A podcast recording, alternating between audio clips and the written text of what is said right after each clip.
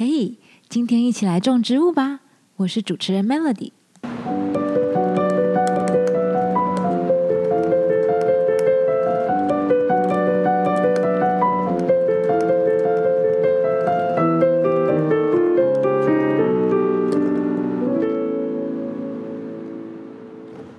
我们今天这个单元来到了一起种植物，因为啊，最近几年种植观叶植物的风气啊，不断的兴起，尤其又是在最近两年啊，因为疫情的关系，我们待在家的时间也越来越长，那大家呢也开始放慢脚步，花更多的时间在家里和自己的家好好的相处。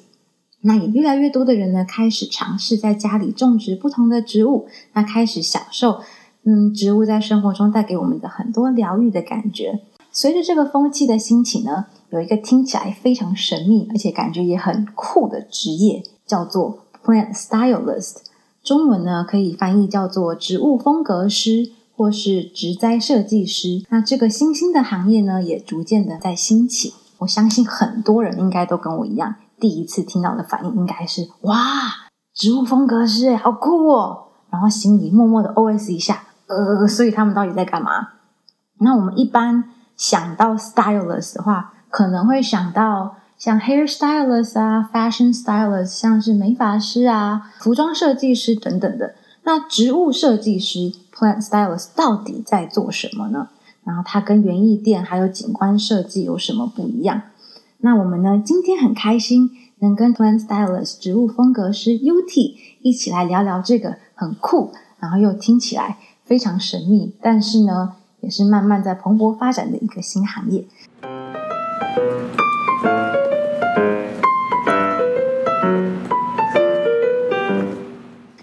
们先来跟 UT 打招呼吧。Hello，UT，Hello，大家好，我是 UT。不好意思，我有点兴奋，因为呢，要跟 UT 访问这一集呢，其实是还蛮 蛮艰辛的。首先要先上山，第二要先看天气，要晴天大太阳的时候才有办法来到这个山里，是不是？听起来好可怕。没有没有大家想象中那么可怕。好，UT，今天来聊一聊这个植物风格是你的 plant stylist 这个职业吧。首先，我们先来问一下，这个我在访问你之前呢，有问过很多周遭的朋友，还有身边好像对植物有认识的人，那我问了十个。大概二十个都跟我说，植物风格师哎酷，但是它是什么呀？那它到底是什么？可以来为我们解惑一下吗？其实这个行业大概出现在四五年前的欧美，那那它当然是跟最近在养观叶植物的风潮很有关系，因为大家都在家里面，整个生活比较久了，已经时间拉的比较长，所以才开始出现就是想要种植物陪伴自己的心境。那这个行业主要就是在讲说，怎么样去运用植物为室内做增添一些设计。你可以把它想象说，它就是有一点像是室内的设计师或是软装师，只是我们的媒材是用植物在进行的。大家可能会有最直接的问题，就是这个植物风格师这件事情，跟我们平常会到的园艺店还有景观设计。它到底有什么不一样的地方？不一样处在于，呃，一般园艺店它顶多只是卖，就是它就是单纯的买货卖货，就是把植物卖给你，但是它不会去帮你规划说你家里的空间用这个植物适不适合，或者是这个植物的大小有没有是你预期想要布置的样子。那当然，景观就真的就是完全就是户外的状态，它其实是比较大一点的，真的到建设方面的事项会工程比较浩大一点。那植物风格是它的，我目前的业务就是介于这两者之间，我会去帮你挑植物。那当然，我也必须要到现场去看一下你家的环境啊，跟帮你量一下，说你预计植物的大小等等，去做一系列的规划。所以可以说，植物风格师这个行业其实是有点介于比景观设计的 scale 再小一点。对对对，那地点是在室内，地点就 是大部分都是在室内。对对对，嗯，就是你刚刚讲到欧美在五六年前开始了这个风气，为什么会开始慢慢的？去注意到这个 trend，我觉得疫情当然是有推波助澜啦。那我觉得还有一个关联，这是跟整个社会风气都有关系的。就好比如说，因为我先前是服装设计师，其实近几年那种 outdoor look。那种户外休闲的那种装扮都很流行，大家越来越喜欢在休假的时候往自然的环境去走，这样子。对。那相对的，你在外面，你可能跑一跑，你你的那个欲望不会满足于在外面而已，你会希望把外面的那种森林自然的感觉带进家里，于是就会想要用植物来做装饰等等。久而久之，我觉得这个行业就这样应运而生，因为其实把植物。养在家里，它并不是想象中这么单纯而已，它会有一些条件跟门槛。那我们的职业就是帮大家，就是度过这个时间。嗯，对，就是这样。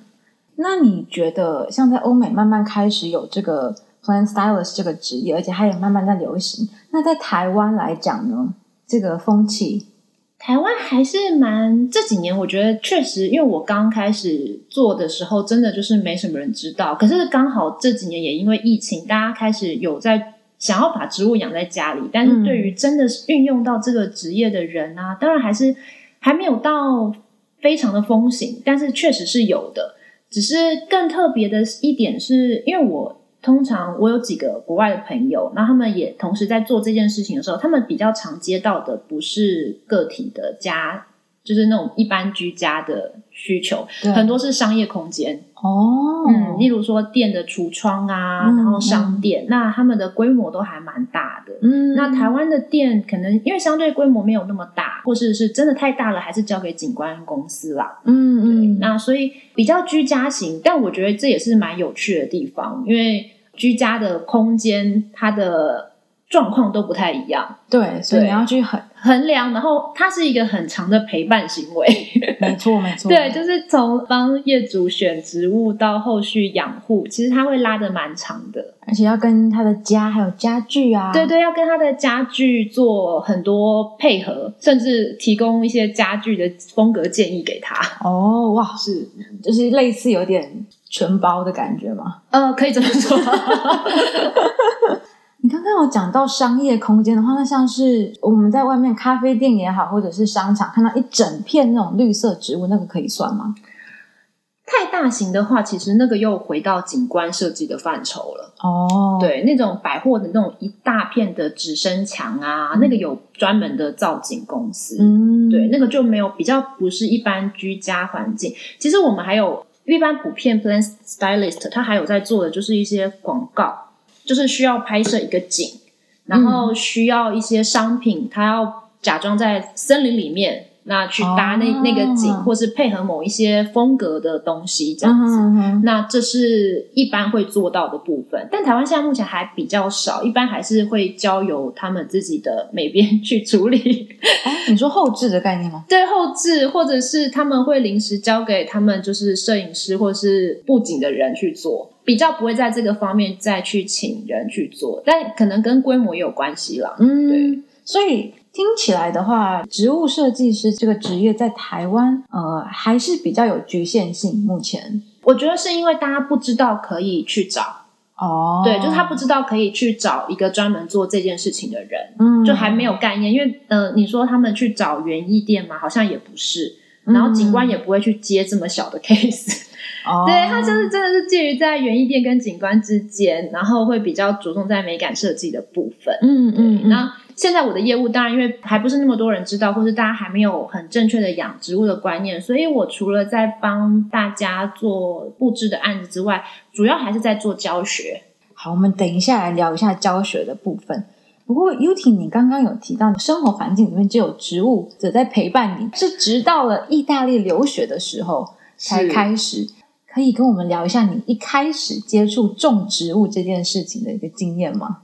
我觉得这真的跟就是那种 lifestyle 有关系，因为当时在呃台湾的时候，那时候就真的就是植物是交给我家人在种的，我是不经手的啦。嗯，你就看就好，对，就看就好。可是因为在意大利的时候，其实你就连去超市买个菜，他们旁边都有放很多漂亮的植物，各式各样。然后我的房东太太她也是一个爱种植物的人。欧洲的温度很好，很适合养一些很漂亮的那种温带花。然后我就看她种了什么很漂亮的玫瑰啊，然后很漂亮的绣球花，颜色很多，很漂亮。那我当时就跟着她一起买，然后也就是一起种。然后那时候真的开始才自己摸土，把植物种到换盆到盆子里面这件事情。嗯，对，但还不是真的非常专业。那时候就真的纯粹只是布置。我觉得很多人的心态跟我一样，从一开始是因为为了布置，然后才慢慢、慢、慢慢，就是不小心踏入这个坑这样子。越越陷越深，对，所以是从玫瑰花开始。诶，也不算，我觉得也不算。那个真的，因为我觉得那时候我对植物的感觉，它只是一个装饰品，我还没有真的把它当一个生命在看待。哦，对，我觉得真的要推到把这个东西当生命在看，那个真的是要再追溯到我后来回台湾之后，嗯。我老公送了我一盆观叶植物，嗯嗯，然后很漂亮，它是一盆斑叶的姑婆芋，对，然后我就不想它死，然后我为了它就是哦。做了很多功课，我真的不想要让它死，哦，对，是这样子。哎，结果他后来活着吗？有他后来活着，然后因为我那时候真的很想要把它种在家里，我后来真的看开，就它真的不适合，它就是不适合种在家里的东西，然后我就把它种在工作室的外面露天那种树底下。我在家里跟他拼了两年，都比不上他后来 种在外面的两个月。他后来在外面两个月超大，变超级大，然后超漂亮。我就觉得这就是就教会了我很大的一课，就是一个生物它该在哪一个好的环境，它就是在那边就好了。你就是违反那个自然，就是不太好。而且要放手，对，要放手让，他去生活。对对对，真放手力量大吗？对，哦，所以种植物这件事情也是慢慢的从一开始觉得它是一个装饰，到觉得它是一个生命，然后再陪伴你的，对也，是要一段时间一个过程。嗯，我们等一下会聊到种植物怎么开始。在这个之前啊，我想先请问一下 Uti 啊，你在做植物风格师这件事情啊，你之前有说过不是这么简单的事情。植物风格师这个职业，它需要具备什么样的能力呢？嗯，我觉得要看两个很大的部分。第一个当然就是美感，这个东西就是你跟园艺店可能最大的区隔。嗯因为如果只是摆个植物放进来的话，其实很多园艺店做的很好。那另外一个其实也是最硬核的部分，就是你对植物的了解。嗯我觉得这两件事情都要同时并进，不能说哪一个比较弱，或是只在于哪一个。唯有这两个同时并进的时候，这个职业才成立啦。你在做这个植物风格师的时候啊，你需要做什么样的练习，或者是事前的作业准备？其实我觉得最重要还有一点，就是因为像我不是本科，所谓本科出身，就是我可能不是什么植物系或是园艺系啊、哦这一类的。那对我来讲，我最重要的课题就是植物我都要种过。哦我而且我最好就是这些，当然植物这么多种，不是说都要种过，而是我真的要去呃了解那个品种，然后即便没种过，然后我可能看到别人种，我都会很喜欢去听别人种植的经验。当然，因为每个人都是个别自己环境的经验，可是我觉得所有经验都是值得参考的。对，这件事情就是要不断的更新，去了解植物这件事情是我很大的一个课题。那不管是经验也好，书什么的，我都很喜欢去买这种关于植物的书。嗯然后除此之外，其实我还是持续都有在设计这一块去精进。就例如说，我会一直很在意说最近几年。呃，室内风格是什么？嗯因为这会跟我的布置很有关系。就是我可以拿出什么样的提案给我的客人，还有我大概可以区分说他们家的风格最近比较倾向什么。因为有时候、嗯其实业主并不是真的很读得出他自己家里的风格，可能是设计师给的，但他自己没办法嗯很解读出来。他只是他想要的那个风格，不见得跟他家里的风格是合的。那这时候可能就是要帮他重新整理，然后去嗯，跟他提案。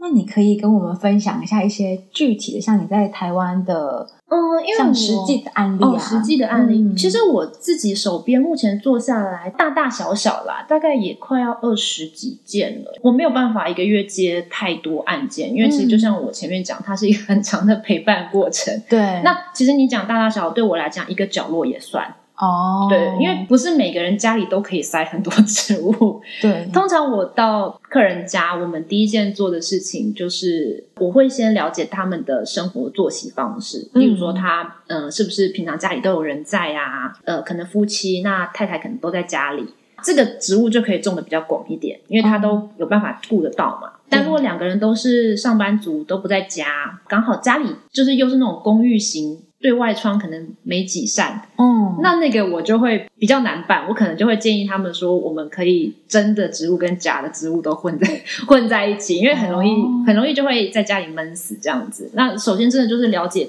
大家的生活习性，还有包括是他们对植物的了解到什么程度。嗯，那通常比较愿意直接服务的，其实都是一些可能来上过课的。这样讲好像有点奇怪，哦可是因为我希望大家，它毕竟是活的东西，对，我们不是在做一个一天的平面拍摄，可对。能拍完之后就撤掉，它是一个长期的状态，所以我更希望是这个人他对植物已经有所了解了，那我们一步一步在种。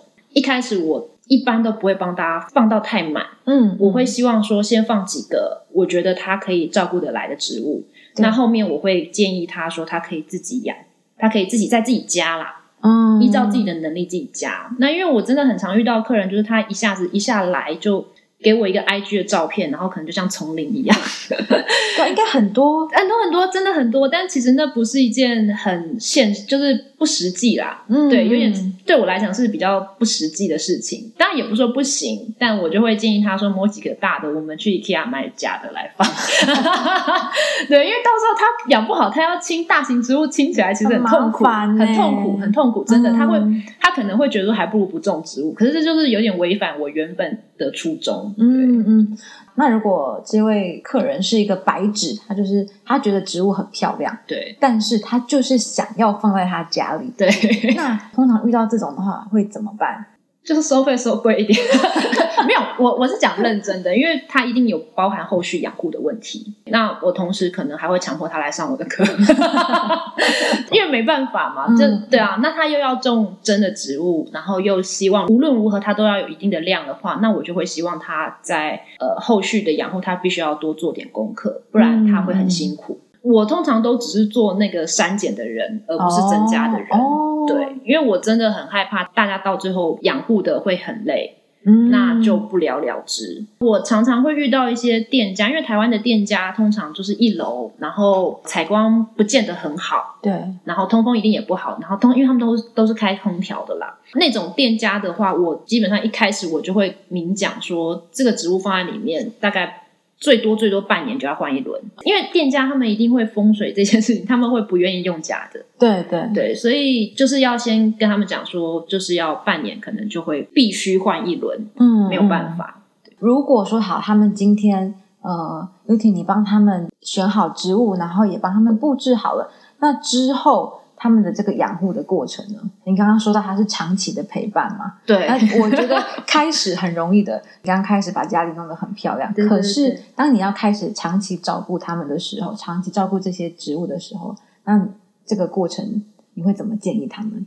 因为我做的案子，我通常在三个月里面，我一定都会回去看一次。嗯，对，本来在这个流程里面是一定有的，所以我不可能接太多案子的原因也是这样。不管是植物陪他，还是我陪他们，对他必须是这样子形成的，因为没办法，因为它它就是不是鲜花，它有一个期限，它其实应该是养护的好，它是可以若干年的。嗯，嗯，对，那我也有遇过，他可能三个月之后，他觉得真的很难养护，他后来都把植物清掉，也是有的。嗯，对，嗯但没有办法，因为可能跟他原本预估自己的能耐有有落差。哦，因为有的人会认为说我一定可以照顾，但他真的照顾起来发现，哦，不行，哦 照顾不来，他没有那么多时间，或是他本来的热情已经退却了。哦是有的，对，但是我觉得这种我都抱着比较开放的心态啦，就是那当然也有遇到那种呃，一开始我帮他设定好几个而已，就后来他自己买，比我原本设定的大概起码多个三四倍，然后就变得到处都是植物。然后越来越会养，然后甚至哦就是还什么，我后面讲什么温香什么，他全部就是一应尽俱全，自己补满这样子，也是会有这样子的。嗯，对，那那个就很有趣啦，那个就已经不只是顾客跟业主之间的关系，就是我们就真的变成很好的挚友这样子。我觉得做这行真的就是大家喜欢植物这一点都不变，然后只是看怎么样去陪伴彼此，就植物陪伴他，然后或者是我陪伴他，对，是对这样子。听起来很像宠物诶。你讲对了，真的就是真的就是宠物，只是它是一个不会叫的东西，嗯它不会说自己饿了或干嘛。嗯，但是如果不给它关照的话，会死啊！它就会生气 气，就会就只是死给你看，就是这样子。嗯，所以它也蛮任性的。所以大家如果有在养的话，还是要随时关爱它们对对，是是要随是真的是一个要随时关爱的东西。嗯嗯，植物风格师其实美感这件事情，除了要对植物有很深的认识跟它的知识以外，美感的培养是一件非常重要的事情。因为很少人会联想到说，哦，我种植物我要有美感，那需要怎么样慢慢的去嗯培养这件事情呢？我觉得这件事情，在我的观念来讲，它就跟穿衣服一样，有没有在要求就有的事情。对，因为有些人觉得乱穿很自在，那也可以。我不觉得说植物一定要养的很漂亮，或者装在很漂亮的盆子就一定是好的。我觉得纯粹只是看个人的喜好。嗯那当然我，我会讲到以植物风格师这个职业来讲，我们附加的价值一定是包含美感的部分，不然真的去找园艺店就可以满足最基本的要求。你说要增进这个区块，其实跟你了不了解你自己的环境很有有很大很大的关联。因因为就像我们穿衣服，我们知不知道自己适合什么风格一样，这其实是相通的。我完全就是把这两件事情，就是我以前是服装设计师，然后跟植物风格师，对我来讲，其实我我一直用同一个逻辑在做这件事情。嗯就是像我在做服装设计师的时候，我可能会建议我的 sales 说，哎。如果这个顾客他是怎么样体型、怎么样体态的人，那他可能适合今年什么样的风格？那现在转过来，我可能就是跟我的业主说，你们家的风格这个颜色，那你适合什么样的盆器、什么样的叶子大小？嗯那什么高度会比较适合你的沙发，或者是你的客厅可能缺怎么样轮廓的树？嗯嗯这些其实就是这样再去提案的。那我觉得自己，当然你不一定要找到植物风格师才能去做这件事。我觉得自己在家里在布置你自己的家的时候，也是一样的状况。那嗯都可以透过，因为我觉得现在 IG 很方便，你一定可以在 IG 上看到很好的提案。嗯然后跟他们怎么样去做配搭，然后你自己用的家饰品都跟你的植物很有关联，就像是你身上的配件一样。嗯你要弄得很复杂，它真的有很多很复杂，可是也有那种很简单的空间，然后只是一盆植物就可以把那个气质提出来。嗯，我觉得这都是看你有多了解你的空间，嗯你只要越了解，你就选的越精准。那听起来，首先就是要先从认识自己的环境开始，哈。对，没错，就是从认识自己的环境，真的有两个层面，一个是你基本养植物的条件，就你的采光够不够，嗯嗯通不通风这一类的，湿度多高。那再来就是另外一个层面，就是我们讲的美感的状态，你怎么样定义你家的风格？我刚刚我们前面讨论到关于植物风格是它最大要具备的，嗯，就也是对应这两项啦。可是听起来啊，要先培养这件事情之前，还是要先从内化自己，先开始认识自己开始吧。嗯，嗯，对。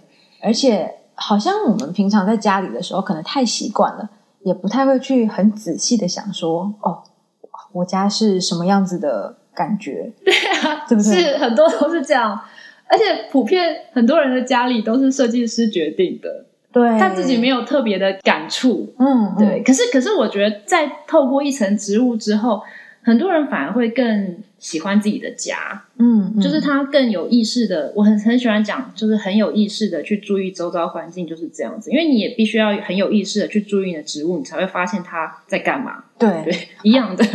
还有它放在这个空间会不会美不美？对对对对，应该说看起来我自己看起来舒不舒服吧？嗯嗯嗯，我刚刚突然想到，如果我说要种一个，就是要把一个植物美美的放在家里，好像第一件事情要先把家里收干净哦。哎，对，没有错，真的要把家里收拾干净。植物真的就是在家里的时候，像我真的也是养了植物之后，我就我就不想要家里乱，因为一乱你就是看不到你的植物，植物会变得就埋在很乱的东西里面，你只会觉得家里更乱，就觉得不行、嗯不 OK。嗯，还是我觉得重新认识自己的家，好像种植物好像可以先来带给我们这个非常正向，非常正面积极的一个，对，可能新年以后可以做的，应该新年前可以今 做的事年蛮好蛮情。好。适当的时机可以来认识一下、整理一下。好，我们刚刚在聊到的时候有说，还是要先从认识自己的家，然后培养美感开始。那我想跟你聊一下，你最近几年开始成立了你自己的品牌啊，Plant More Plants 这个绿手指沙龙课程。那你对你这个品牌的一个理念、你的愿景，一开始你成立它的时候是什么？怎么笑得这么开心？这这说起来真的是没什么愿景，愿景就是字面上的意思。其实当时会真的认真，真的起始点完全就是字面上，就是我为了我自己想要养更多植物去做这件事情。嗯，对，因为其实这跟我老公有关系，就是他当时觉得说，我就自己在家里种的很开心，但是对这个社会没有帮助。那时候其实我一开始真的就只是。拍自己家里的植物，然后放在 IG 上，然后就会陆陆续都有人问说：“哎，这个盆子哪里买？或者是这个植物怎么养？那去哪里买这个植物？”就有各式各样这一类的问题。但有时候回答问题回答久，因为植物的问题它是一个系统性的东西，你很难在一两个问题帮它解决所有事件。对，所以后来才决定开始教课。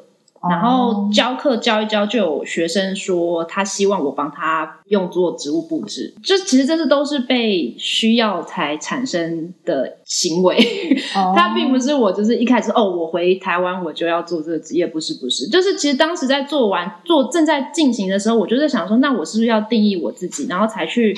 查，然后才发现哦，国外其实这个行业那时候那两三年出，呃，前几年我做这个行业大概快三年了，嗯，那那时候其实国外已经有慢慢已经成型，现在非常非常多，现在欧美都很多这个职业，那个时候才开始决定，所以真的要讲说这个品牌的运行，我老公功不可没，应该就是这样讲，因为他就是觉得我应该要为大众付出点什么。我们先来感谢一下优的老公。那你在开始这个 plant more plant 以后啊，就是你刚刚讲到植物是其实回答这些问题是有系统性的嘛？那你在设计这个课程，或者是你在教课的时候，你的一个系统，你会希望学生一开始的时候，就是他从来到他就是上这个课，你会希望他们能得到什么样的东西？我其实最希望的就是他们开始意识到，说植物它本身是一个生命体，然后只要是生命体，它都有一个一定的生态。嗯嗯，所以所有人来上课前，我都会请他们写一份问卷。哦，那让我知道说他对植物的理解到哪里。嗯嗯，然后再来上课的时候，我才能在那个课程之中。给到他们的问题所在，嗯，我觉得这个东西是很重要的，因为每个人在种植的经验不同，那他们的理解也参差不齐。那有的人可能已经理解的很深了，他所需要的东西只是在一些观念的导正而已。那有的人就是一片白纸，嗯，那你那堂课可能就不能上的太深，嗯，所以就是必须有这个差异啦。那最终最终的期待就是希望他们知道了他这样子呃原生的系统，一些植物学比较。简易的一些概念之后，他回去可以运用在他所有的植物上。那有没有那种你刚刚讲到的白纸？一开始可能家里就一盆哦，有，这真的有，就是有白纸来，但是。讲到这个，就是因为我先前大概我的课只会有两个阶层，就是初阶跟高阶，但是就因为这样子，我二零二二年我可能要把它分成拆成三堂课，嗯嗯，因为真的有那种白纸跟呃已经养过一阵子的人混班的时候，白纸很痛苦。哦，对他可能对植物呃一些名词，一些植物的名词，他他都还不是太了解的时候，他来上课是痛苦的，没有错，我知道。看个人的吸收啦，嗯，我觉得真的是很看个别大家吸收的状态。但我当然期盼来上课的人都可以获得他们想要的。比较高阶的人，他为什么还会想要来上课？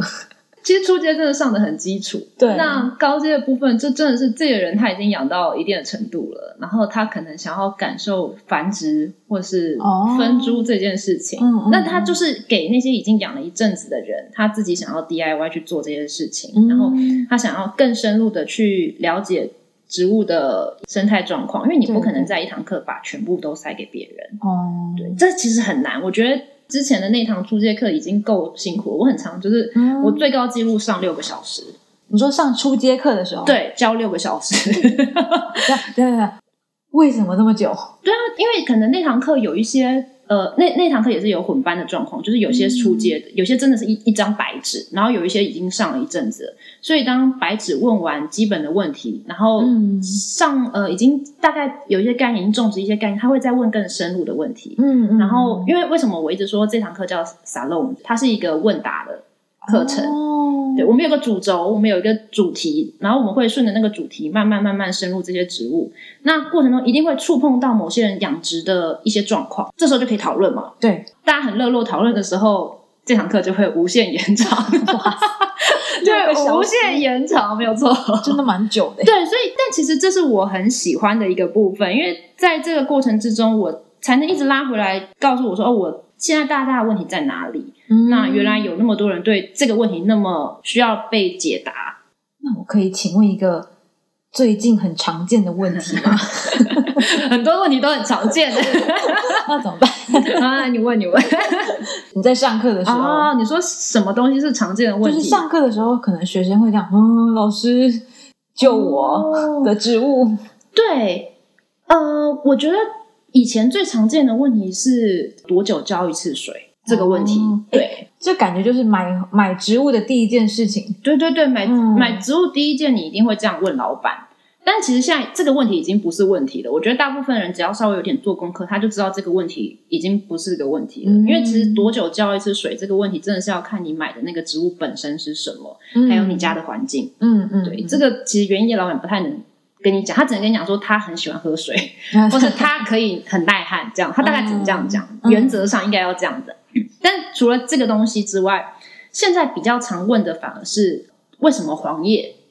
哦，这个叶子为什么会黄？嗯，但是黄这个问题就很广了，嗯，这是一个非常非常大的问题，它就有点像是我们人肚子痛，你可能吃坏肚子，你也可能是没吃东西。哦，对，大家结论都是肚子痛。那什么个痛法？黄也有不同的黄法嘛？嗯嗯哇，这这可以讲很久，所以就一个不小心就六个小时。哦，对，那所以在上课的过程中，大家会互相讨论吗？会，因为我觉得每堂课的状态不太一样。嗯有的时候，如果那一堂那一班有一些热络的学生，他们就会很嗨，就会一直讨论，一直讨论。嗯那当然也有比较文静的，刚好大家都比较文静嘛。对，那我就会比较早下课，没有什么差异啦。但是该讲的还是会讲。嗯嗯，所以我都希望，我其实蛮喜欢大家在课堂上来之前，就是先拍一下大家家里自己的植物，可以互相讨论。就可以知道哦，你的叶子黄是因为对，就是可以凭就当下去回溯、去论证这件事情。对，哦就是大家回头去看为什么会黄，那是什么成因，大家可以去推推理。就每一件事情都可以是可以推出大概的方向，不能说百分之百，但是一定有一些前提条件是你可以去推理出来是什么状况，然后你再回去再试着去论证，这样你好好玩哦。就是不断的在跟大家做推。所以其实它是一堂很活用的课。我我其实教了很多场，我都还不会腻的原因，应该也是因为每一个人状况都不一样。嗯那虽然课纲都是有一个大主轴，可是真的每一次我们停留的点都不太一样。需要讨论的问题，或者大家碰到的那个状况，都也不尽相同。是，嗯，那你在上这个课，你之后对它有什么样的期许吗？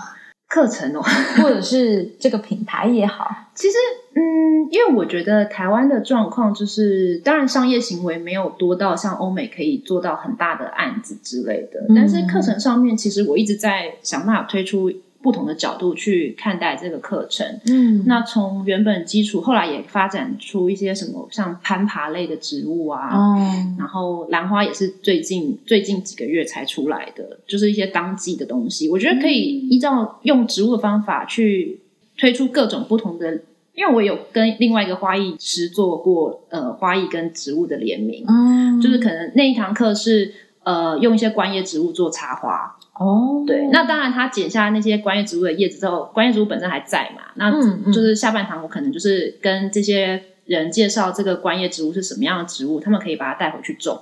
哦，等于他不看插完花，他还可以把它带回去养，这样子。我觉得这是你用不同角度去欣赏植物的方式。嗯我觉得它其实可以被运用到很很广很多的地方。嗯那下半年之后啦，我希望它横跨的领域可以更大。当然，也有在考量一些什么香氛啊，我觉得这些香草类，我觉得都是可以去讨论的东西，哦。甚至到陶艺，因为陶艺。器对陶艺盆器这一类的，哦。我觉得它真的是可以走到很广，然后只要可以跟植物做到布置相应的连接的事情，其实它真的很多东西可以做，这是在教学块。嗯对。那我自己这个品牌，当然现在不知道莫名其妙就教学变成一个很大的重要的重点，可能也是因为我个人很喜欢做这件事情。有感受到了，对，然后但我自己的话，我还是希望可以做一些跟植物创作有关。那哦我其实也也是有慢慢陆续有在进行，但我知道很多人他还是希望比较是务实层面的，但不断的尝试嘛，因为呃，为了养更多植物，是我的品牌的中文名称啦，就是能尽所能的让大家看到植物的不同面相。嗯我觉得植物真的不用到你一定要把它养得很好，然后养得很久。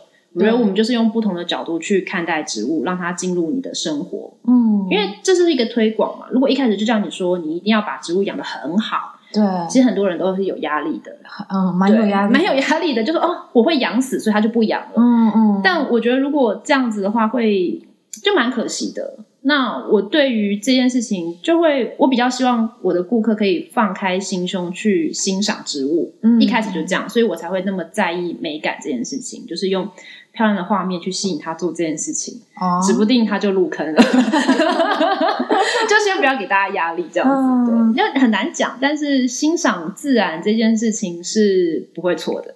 我觉得你刚刚讲到的那个，就是让我大开眼界，就是原来种植物这件事情其实是可以延伸到生活中很多的层面，嗯而且尤其是放开自己可能对它既定的印象吧，或者是一个刻板印象说啊，我会把它养死。对，这个，因为其实对很多还没有种植物的人来讲，这个可能是一个很大的压力。对啊，我觉得尤其是养很多人，他第一盆植物是香草植物。哦我我对这个也是蛮多人的那个疑惑，就是他会觉得说我是我养死了一盆薄荷，所以我就是黑手指。哦，好多、哦、好多都是这样子。但其实真的不要有那种压力，你知道那种薄荷这个东西，它就是一个 它就是作物，作物嗯作物最大的特点就是它长得很快，也死得很快。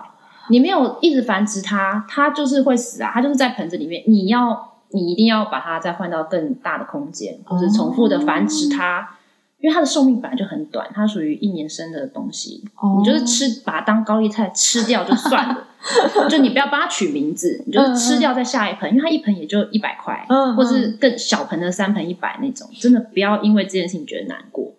你只要了解它的原先的那个设定，其实你不会压力这么大。觉得你刚刚讲到了我的心对，很多人都是这个开始。我最近看着我家的薄荷一点一点的变黑，我突然觉得有点心酸。可是你刚刚一讲，我突然又有精神了。对，真的，我刚刚特别有精神，我现在可以再去养薄荷了。好，我觉得刚刚 U 提刚我们跟我们分享了很多，就是除了植物风格师这个职业，还有就是种植物的一些观念，我觉得都非常的受益良多，而且呢，真的可以让我们对除了植物以外，生活周遭很多事物都可以放开心胸的去尝试它，去呃面对它可能会发生的状况。而且刚刚 U 提讲到最重要的是，就是你要先去了解它的。状态这样子的话呢，其实对自己的压力、心理压力来讲，也不会那么的一开始感觉很重，或者是怎么样。那用漂亮的东西先去吸引大家入坑，我觉得这个理念超棒。好，那 U T 呢？我最后一个问题想问问看你，就是说种植物对你来说啊，是一个怎么样的存在？就是生活，就完全全然的生活。嗯，那我觉得它是一直在提醒我有意识这件事情，因为过往我的职业让我很长不活在当下那个空间。不只是我过去的职业，我觉得蛮多人的职业或工作会让你自己没有办法好好的生活这件事情。但是种了植物之后，不单只是因为我把它当做职业啊，在我还没有把它当职业之前，我就有感受到有种植物的生活会让我更在意自己怎么样活着。然后、呃，会比较觉得有力量，这一点我觉得是有种植物才知道的感觉。比较有力量。对，你会你会觉得自己其实也是存在于这个地球上的一个生物。那他们你会开始重视天气，然后空气、水这一类的东西。嗯，嗯，我觉得就是扎根的感觉，就是跟植物一起扎根的感觉。其实这这听起来很有诗意，我知道，就是但这个其实是放在内心的。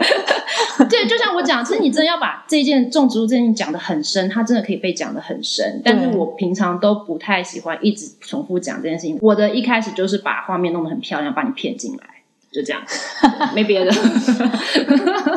好，我觉得大家可以先打开手机，点进 Instagram，找一下 UT Deco，你可能就会被 骗进来，然后我们就可以开始植物的旅程。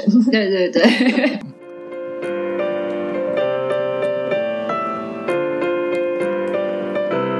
谢谢大家的收听。如果喜欢这一集的话呢，欢迎在下面订阅、分享、留个言。你们的回馈就是我们创作者最大的动力哦。还有呢，诶，大家如果在电影院或者是录 podcast 的时候呢，请记得把手机关机，不然就会噔噔噔，像我们刚刚一样，不好意思呀。好了，我们回归正题，那也要记得去 follow 一下 Instagram 哦，因为每一集呢，我们上面都会有它的关键精选指南，那文字搭配声音，其实会功效百倍。之后呢，我们也会不定期的开放真件投稿，希望呢大家可以呢一起跟我们做有趣的小实验。